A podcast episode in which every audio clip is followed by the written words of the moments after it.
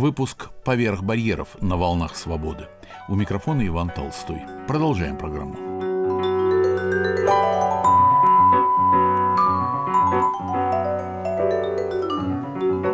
Профессия журналиста в последние годы признана во всем мире одной из самых опасных. Особым образом это касается России. Что происходит сегодня в журналистском сообществе – мы видели в последние дни гражданские поступки, пусть и немногочисленные, но все же непривычные для России.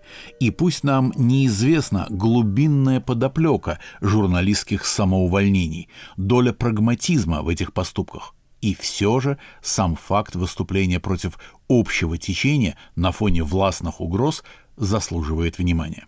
Журналистское сообщество сегодня – тема моей беседы с известной правозащитницей, преподавателем и медиаэкспертом петербурженкой Анной Аркадьевной Шароградской. Ну, во-первых, вы вопрос формулировали таким образом, что мне даже и ответить на него весьма сложно потому что уже давно ходит такое определение, что у нас журналистики нет, а журналисты еще встречаются, то есть журналисты есть. Но это было, в общем-то, справедливо уже несколько лет, может быть, даже десятилетия. А сейчас это тоже так, только реже встречаются и журналисты. О сообществе я вообще говорить не могу, потому что сообщества как такового нет, хотя существуют какие-то союзы и даже профсоюз журналистов. Но если говорить, скажем, о союзе журналистов в Петербурге и области, и о союзе журналистов в России, и о союзе журналистов Москвы, то это где-то союзы, которые находятся в конфронтации, а где-то ну, просто стараются игнорировать друг друга. Поэтому сообщество, как вы понимаете, особенно сейчас, когда последние достойные журналисты уезжают и где-то стараются пристроиться для того, чтобы все-таки голос не пропал, тут уже речь идет об индивидуальных личностях или очень редких каких-то медийных э, структурах, которые пока еще живы последние годы журналистику все называли одной из самых опасных профессий.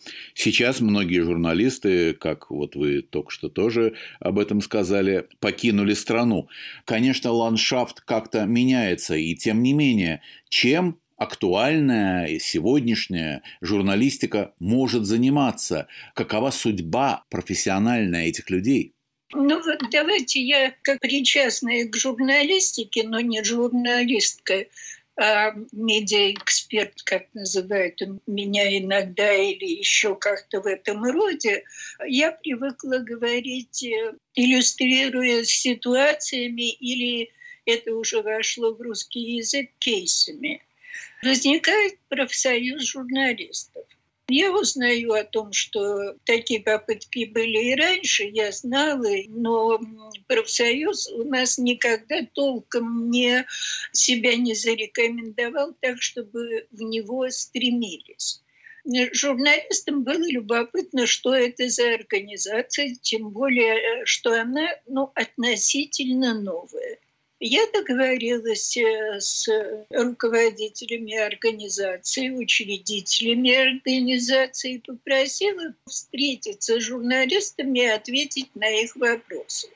И сказала, что все это мы будем записывать, и те, кто не сможет, не успеет или, может быть, пропустит по незнанию это мероприятие, смогут э, выйти потом в интернет и посмотреть запись.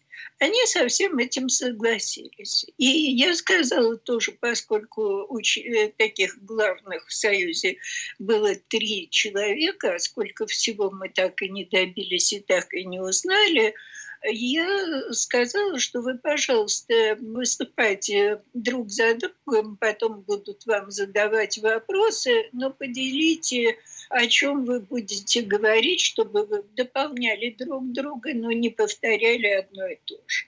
И вот сначала я слышу, буквально не в первой, но, может быть, во второй фразе, что что такое журналист, они определить не могут. То есть вот на данный момент в профсоюзе журналистов нет четкого представления, кого можно назвать журналистом. Ну, это меня несколько смутило, пошли дальше. Дальше они говорили о необходимости защищать журналистов, которые могут быть в конфликте со своими работодателями, или, может быть, там их не устраивает редакционная политика и так далее. И они готовы эти конфликты разрешать или представлять в суде. И хотя у них они говорят, нет денег, и я верю, что нет денег, потому что взносы очень небольшие, а людей у них мало, но как мало они не сказали. Но есть э, достойные юристы, которые готовы представлять в суде пострадавших, то ли журналистов, то ли блогеров, то ли людей, которые вдруг решают, что они могут писать и продавать свой товар, так сказать, в какие какие-то СМИ, в которых они в штате не числятся. Ну, хорошо. В общем, достойные цели, и все это прекрасно, хотя понятно, что все-таки сложно, поскольку у них нет даже юриста в организации как такового. И есть такие добрые люди, юристы, которые помогают, но не на постоянной основе. Дальше больше зашла речь о том, собственно говоря, какого рода бывает конфликт. Один из вопросов был очень, на мой взгляд, хороший и умный. Задавала журналистка с Дальнего Востока. Она спросила, вот есть такой Попов, его обычно отдельно не называют, потому что, наверное, Поповых немало, но Попов и Скобеева. Есть такие люди. Вот этот самый Попов, я не буду определять эту компанию которая называется «60 минут», ворованное название, но я не об этом. Он э, на последних выборах баллотировался в Думу. Он баллотировался в Думу, и на это время из программы ушел, вела жена Скобеева, и я надеялась, что он не вернется, потому как кодекс журналистской этики ну, не допускает, это не закон, конечно, но не то, что не рекомендует, а очень ясно, недвусмысленно, без всякой интерпретации говорит о том, что совмещать государственную службу, неважно, ты избирался или тебя взяли на эту службу по какой-то другой причине, просто для журналиста невозможно. Ну, пресса власть в одном лице, ну, никак не может быть. И вот эта журналистка задает, на мой взгляд, очень интересный вопрос. Она говорит, ну вот вы профсоюз журналистов. Представьте себе, что власть, а это властная структура, это телевидение, где программа 60 минут, увольняет этого Попова на том основании, что он депутат Государственной Думы и не может по этой причине, собственно, работать в качестве журналиста. Будете ли вы его защищать? Вот что она спросила. Или посчитайте, что работодатели поступили правильно? Ну, нет, это очень сложный вопрос. Ну, он, дескать, не журналист как же не журналист? Да, он ведущий и может э, утверждать, что он не журналист, но между передачами или во время передач. Он бывает в разных точках, включая горячие, и на различных мероприятиях в различных странах и в нашей стране, и оттуда передает репортажи значит, он ведущий, и он все-таки журналист, потому что репортажи делают журналисты. Ну, в общем, очень долго крутился отвечающий и сказал, что это надо долго разбираться, это здесь все сложно и так далее. И, конечно, они, скорее всего, будут его защищать, если его уволят за совмещение вот этих ипостасей. Ну, простите, значит, э, я так заключаю, что профсоюз журналистов, в общем-то, против совершенно ясного, очень разумного пункта журналистской этики. Был еще один момент. Они все трое неоднократно говорили, как они ценят свободу слова, как они защищали тех, кого там объявили иностранными агентами, СМИ и так далее. Правда, о результатах э, мы ничего не слышали, потому что агенты остались агентами, но попытку защищать они делали, и это уже хорошо. Но когда это мероприятие, оно было довольно долго закончилось, и я еще раз объявила тем, кто нас слышит, что если вы захотите пересмотреть или у вас возникнут дополнительные вопросы, вы можете нам прислать, и мы передадим их по назначению. Буквально через несколько часов я получила такое сообщение от одной из учредителей учительниц. Она написала, что мы посовещались и решили, что выставлять в интернет то, о чем мы говорили, а мы обсуждали внутренние вопросы, не стоит. И поэтому просим вас запись не выставлять. Я написала, но если вы так понимаете свободу слова, то да, мы выставлять не будем. Но уверяю вас, что там не было никаких вещей, которые, если они даже не понравились бы власти, было опасно говорить вслух. Там было все сказано таким образом, что власть должна бы, на мой взгляд, даже их приласкать. Вот э, это так длинно я вам отвечала на вопрос, но э, на меня это очень недавнее впечатление и довольно сильное. То есть, если появляется что-то новое, всегда ждешь, что во всяком случае, там благородная цель – защищать свободу слова, защищать журналистов, э, опасные профессии, что-то для них делать. Но ресурсов нет, денег нет, офиса нет, коммуникации только по почте, дозвониться до них невозможно. И это вот то, что ну, может быть, новое из союзов, которые у нас появились.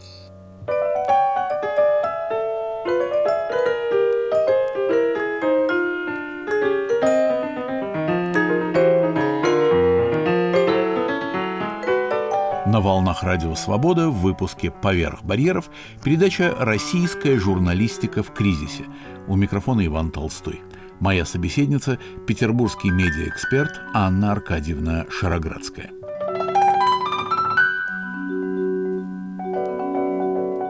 Анна Аркадьевна, а каково ваше собственное определение журналиста? Кто это?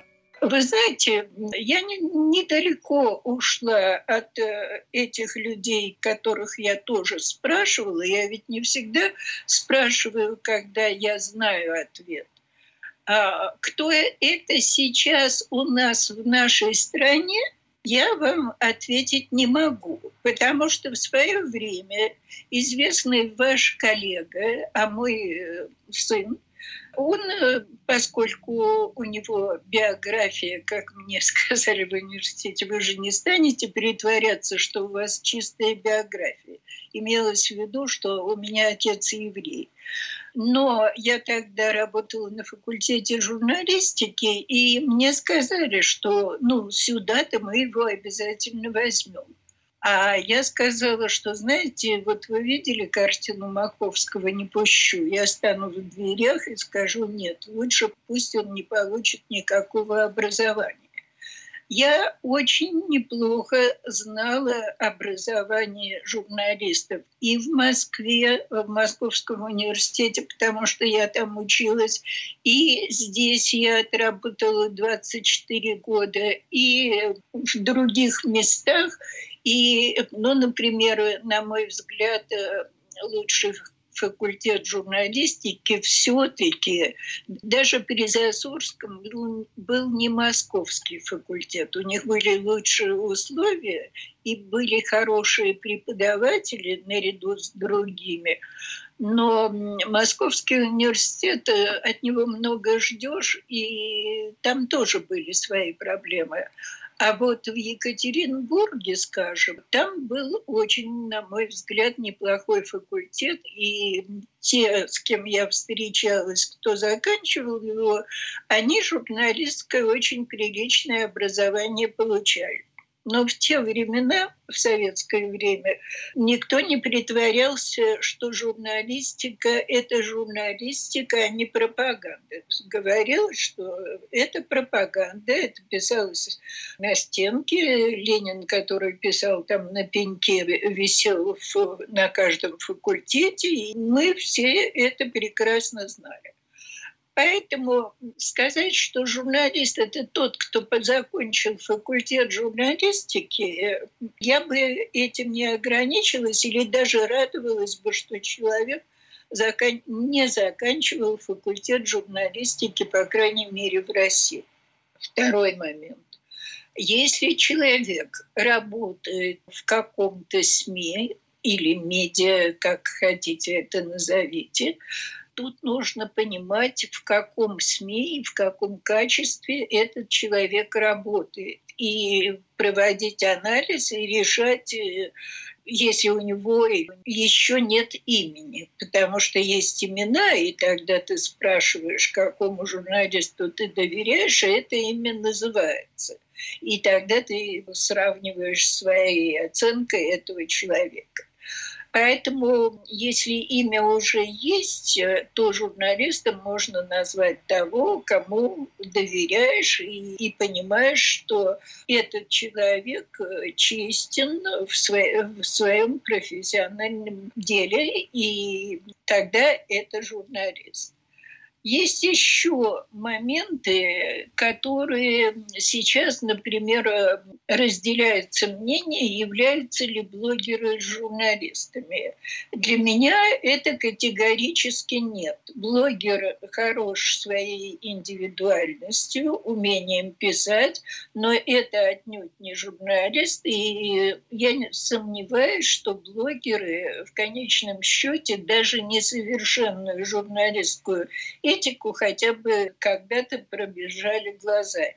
То есть э, это нет. И э, выходит, что это какие-то сейчас крупицы, причем мне довелось, но язык не поворачивается сказать учить Анну Политковскую, но я вместе э, с Казаковым, Юрий Казаков из Москвы, он э, занимается профессиональной журналистской этикой. И вот мы вместе в Москве вели раз в месяц семинар для журналистов из центральных СМИ. Тогда мы еще не делили их на частные или там какие-то независимые и так далее. Это был пограничный период между Советским Союзом и перестройкой. И Анна записалась в этот семинар. И я говорю, ну она не будет э, посещать, она же так занята, она все время ездит в Чеченскую республику и прочее и прочее. Но она хотела, она занималась. Мы с нею много ну, слово «подружились» я не, хочу сказать, но взаимная какое-то, взаимная симпатия, уважение и сотрудничество у нас были, пока она была жива, но я видела, что с моей точки зрения она уже превратилась в журналистку-активистку или в журналистку, для которой ее миссия была на первом месте, а уже какое-то профессиональное обрамление на втором. И вот те люди, которые снимают удивительные по пронзительности фильмы о всевозможных нарушениях в республиках Кавказа или военные какие-то конфликты освещают – очень часто они не имеют журналистского образования. Но и когда смотришь те материалы, которые они представляют, они, конечно же, не профессиональные. Потому что ты смотришь, это тебя очень и очень э, впечатляет, задевает, огорчает, все что угодно. Но когда тебе крупным планом показывают э, лица убитых э, пулей в лоб и так далее, и так далее, профессиональный журналист ну, такой кадр бы не показал, то есть это не принято. И вот здесь журналисты-активисты с моей точки зрения, это уже нечто от классической формы журналиста отличающееся, а те, правозащитники, которые действуют как журналисты, они тоже отличаются. Поэтому ну, по-настоящему их журналистами назвать нельзя. А есть люди, которые стараются все-таки взвешивать и быть объективными, и как-то есть у них то, что у многих э, журналистов, они даже не подозревают, что может быть такая черта, как альтруизм или э, что-то такое, когда профессия на первом месте. Но становится все меньше, меньше и меньше, и тех, кому доверяешь, даже если они либерального свойства и мыслит так, как вы. То есть э, не могу сказать, что есть э, что-то, что можно четко определить. Вот это журналист, особенно если человек молод и еще мало наработал материал, с которым ты знаком. Анна Аркадьевна, и последний вопрос, если можно. Сейчас во всем мире разрастается движение за запрет всего российского и даже просто русского. Настроения эти понятны и объяснимы, хотя во многих случаях категорически несправедливы. Вместе с водой хотят выплеснуть и ребенка. Вы недавно побывали в нескольких европейских странах. Скажите, пожалуйста, что изменилось в отношении к российским журналистам в мире? Я не знаю, что изменилось в отношении к российским журналистам. Я бы сказала, что изменилось в отношении к российским новостям. Потому что я шучу о себе, вернее, шутила, когда можно было шутить, что я не умею писать, поэтому я учу, как писать. А когда я была в Финляндии, то я сошла с поезда и поскольку я предполагала, что заселяться в гостиницу я смогу только в 12 часов, а мне звонили еще в Петербург и спрашивали, дам ли я интервью журналисту, я, я сказала да, и пусть вот я с поезда гостиницы около вокзала, пусть э, приходит в гостиницу, и я сразу же дам интервью, потому что до 12 я не смогу заселиться. Так вот, мало того, что когда я пришла, ну это не потому, что это я, не потому, что я как-то связана с журналистикой, в гостинице мне сказали, вы можете заселиться. Но я говорю, хорошо, спасибо большое, но когда придет журналист, я не знала, что он придет с фотографом и так далее, пусть поднимается ко мне в номер. Они говорят, да, вы хотите в номере разговаривать? Я говорю, ну вот здесь люди ходят, наверное, не совсем удобно, пусть поднимается в номер. Подождите, сказали, мы поменяем вам номер. Я говорю, почему? ну, тот этот будет лучше, вам там будет удобнее, приятнее разговаривать. Я говорю, я должна за это доплатить? Нет, сказали они. Но это я это восприняла как уже отношение ко мне, потому что со мной будет разговаривать журналист по какой-то причине. Неважно. Они знали, что я из России, я давала паспорт. И я э, вот это умозаключила, и если бы я на обратном пути не останавливалась в этой гостинице и не сравнивала то, что было в Берлине и то, что я видела, и с кем я говорила, и как в, в гостинице девушка явно из Украины, ну не в этот момент приехала раньше, но она услышала, как мы с сыном говорим по-русски, она стала рвать и метать, и она нас это были такие взгляды, это было просто такая вот гипертрофированная ненависть, это была. Но там мы могли слушать разные передачи по телевизору. А вот в Хельсинки, когда я вернулась, когда я ехала туда, у меня не было времени, у меня целый день брали интервью. И норвежская журналистка, и из более меньших изданий. То есть там нон-стоп это было в Финляндии. А вот э, в Берлине там у меня были переговоры, связанные с работой, с тем, как быть, потому что деньги нам прислали на дальнейшую работу в этом году. Их вернули обратно из-за санкций и так далее.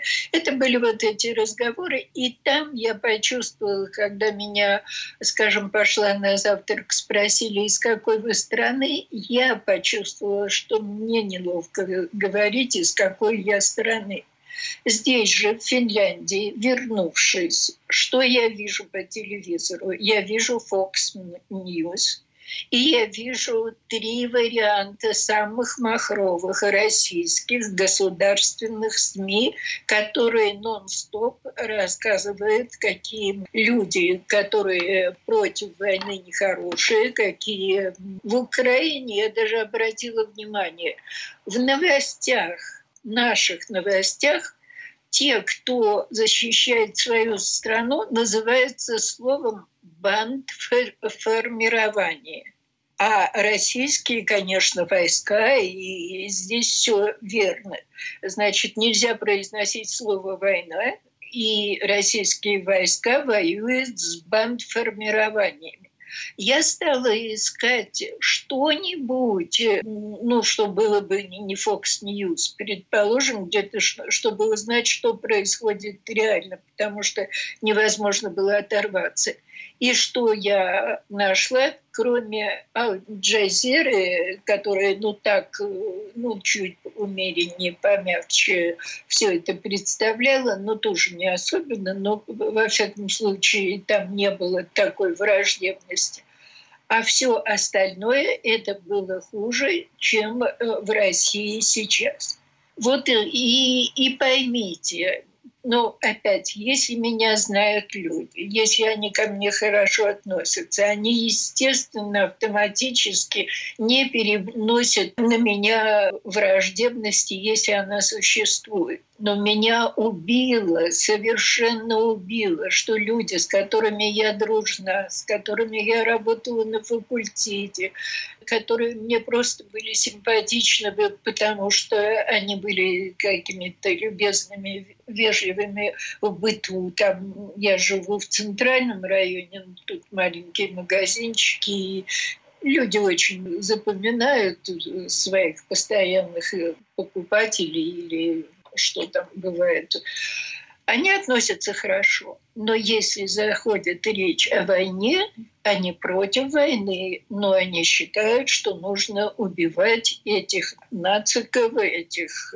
наркоманов, этих враждебных людей в Украине. А уж как относятся к журналистам, ну не могу я вам сказать, потому что журналист журналисту рознь очень многие отравлены. Вот это письмо, ну хорошо, есть больше людей, которые подписали письмо против войны. Но я всегда уважительно относилась, скажем, к Громовой, которая сейчас вот то, что вместо факультета журналистики, а, это получается теперь кафедра, ну, считайте по-старому, декан факультета журналистики, она инициировала письмо в поддержку, и там столько таких слов не то что в защиту этой войны, а в поддержку и против стороны, с которой наши войска воюют.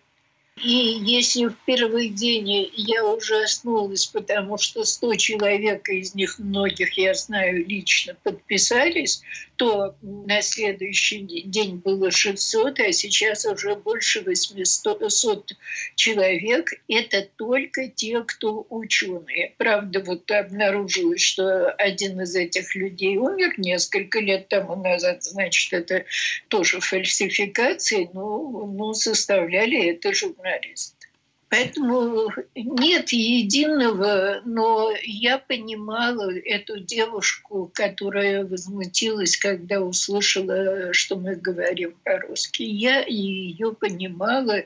И единственное, что она вскочила в комнату, там как метеор пронеслась, выскочила и смотрела и в спину, то есть просто с негодованием не было сил с ней поговорить. Просто не было не то что возможности, было желание, но я понимала, что я просто не смогу.